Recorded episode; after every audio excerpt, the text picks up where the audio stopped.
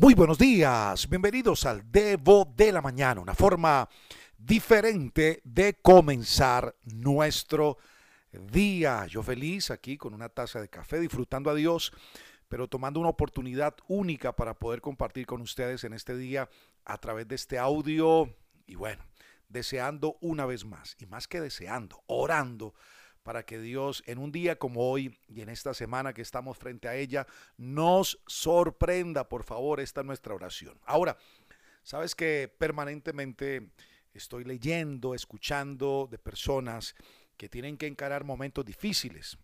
Los seres humanos a estas temporadas, a estas tempestades, a estas situaciones, le damos un nombre, le decimos problemas.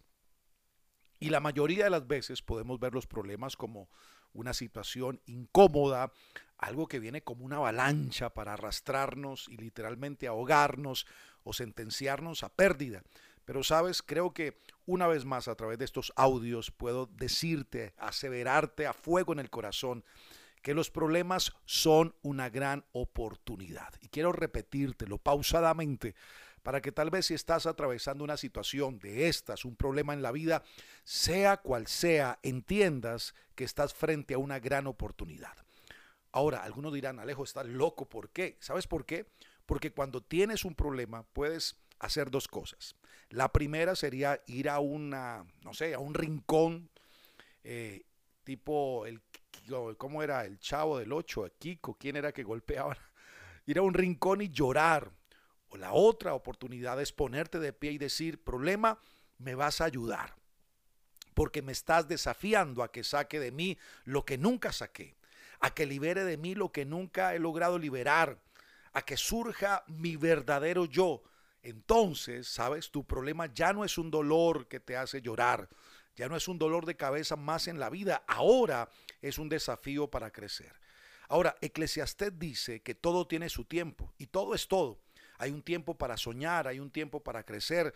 Todo comienza, pero también todo termina. Tu problema tiene un comienzo, tu problema tiene un génesis, pero también, indiscutiblemente, todo problema tiene un final.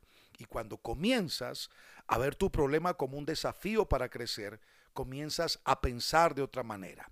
Creo que vas a empezar a tener la mente de Dios, porque Él siempre está pensando en soluciones. Jesús, nuestro Señor, es la solución de Dios anticipada a un problema global a un problema de salvación, de liberación, de transformación. Así que cada vez que venimos delante de Dios a orar, a pedirle a Dios por una situación que estamos viviendo, ya Dios tiene una solución, ya Él tiene una respuesta, una solución para nosotros. Por eso es bueno tener una mente clara delante de Dios, porque Él va a depositar, a envasar en tu mente, en tu corazón, respuestas, soluciones que tú necesitas frente a estas temporadas. Quiero decirte que Dios está tranquilo porque ya tiene la solución. Ahora, ¿sabes por qué Dios no anda preocupado por el futuro como tal vez muchos de nosotros andamos preocupados o en, una especie de incertidumbre por el tema del mañana? Porque ya Dios estuvo en tu futuro. Te lo tengo que decir en este día. Ya Dios estuvo en tu futuro y sabe que todo está organizado para ti. Así que aunque por ahora no lo veas, Dios está trabajando en tu problema. Dios te va a dar soluciones y creo abiertamente, ¿sabes? Hoy como un profeta en Dios, que Dios en esta semana traerá soluciones para que tus crisis liberen tu potencial. Estoy creyendo, anunciando y hablando sobre ti, sobre tu casa, que la semana que ya estamos recorriendo es una semana de soluciones, de puertas abiertas. Vas a tener capacidad para resolver, para traer resoluciones de Dios a la tierra. Vas a ver abierto lo que por mucho tiempo estuvo cerrado. Así que creo que este es un tiempo para liberar por la fe todo nuestro potencial. Ahora, las bendiciones de crecer, porque Jesús un día habló de un ejemplo maravilloso, de un grano de mostaza. Y él dijo que siendo pequeño este grano de mostaza permite que crezca un enorme árbol.